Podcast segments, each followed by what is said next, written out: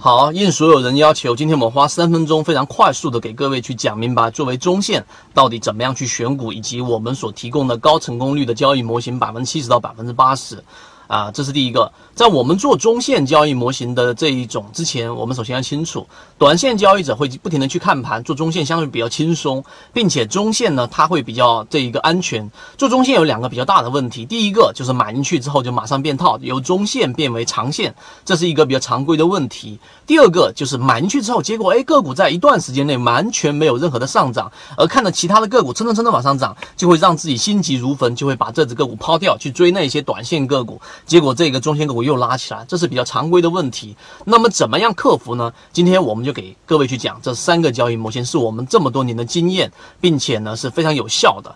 第一点，你要看这个上市公司的这个基本面，它到底的主营业务是不是我们所说的新鲜、新兴的这一种行业？为什么呢？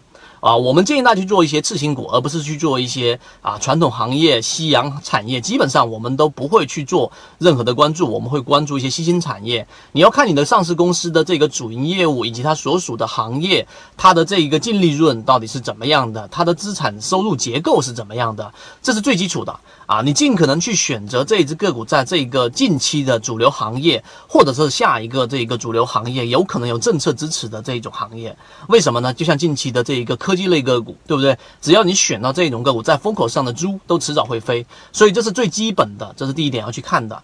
第二个，你要去看的是这个上市公司里面的这一个股东啊，他的这种阅历和他的能力。有些上市公司里面的股东和管理层一上市，哎，它涨得非常好，因为它本身的这个上市公司的股东会进行这一个非常好的资本运作，而有些上市公司的上市股东基本不做任何的资本运作，所以这样的个股呢，往往的涨幅会非常弱啊。我们举一些例子，就像我们说去年这一个我们提及的这一个华大基因。上市三十多涨到一百一百多，然后一百多又翻到两百六十多啊，这是一个例子。另外一个就像我们提及到的，有一些上市公司一旦上市，然后就会有一些牛散做一个潜伏，这也是你要去关注的一个点。这些细节啊，我们会在完整版视频里面会给各位去讲。这是第二点非常重要的一个啊，上市公司的管理层的阅历和能力。第三点，超跌。一些上市公司呢，它举个例子，它出现快速的一个上涨啊，本身质地是非常优良的，因为时间的关系，我这里不举个别的例。例子，我在完整版视频里面会给各位去讲到。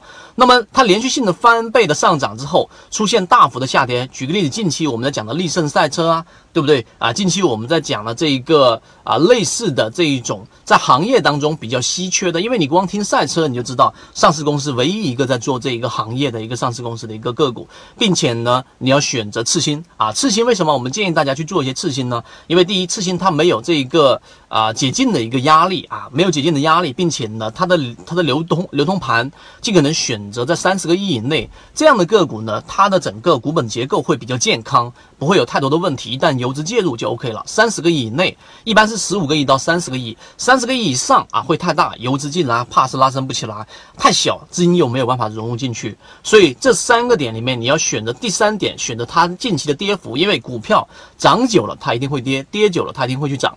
它上涨过一波之后，一般选择打了对折啊，并且上市公司质地是优良的，没有任何的问题的。那它的下跌是因为市场的环境，因为股权质押等等的因素。那么这种百分之三十到百分之五十的下跌，然后呢，我们就可以选择一个介入了。那么呃，这三个点我们认为是非常关键的。但短短的三分钟，你能听到的只是一个大概的一个框架。更多完整版的操作细节，我会在我们的圈子和我们的公众号里面会去讲解到。如果对你有所启发，你就可以找到我们。但是由于直播平台的原因，在这地方不方便公布公众号的具体位置，知道的人互相转告一下就可以了。今天我们就讲这么多，更多完整的我们的细节里面去说。好，各位再见。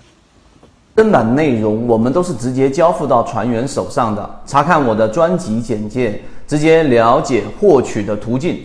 好，今天我们就讲这么多，希望对你来说有所帮助，和你一起终身进化。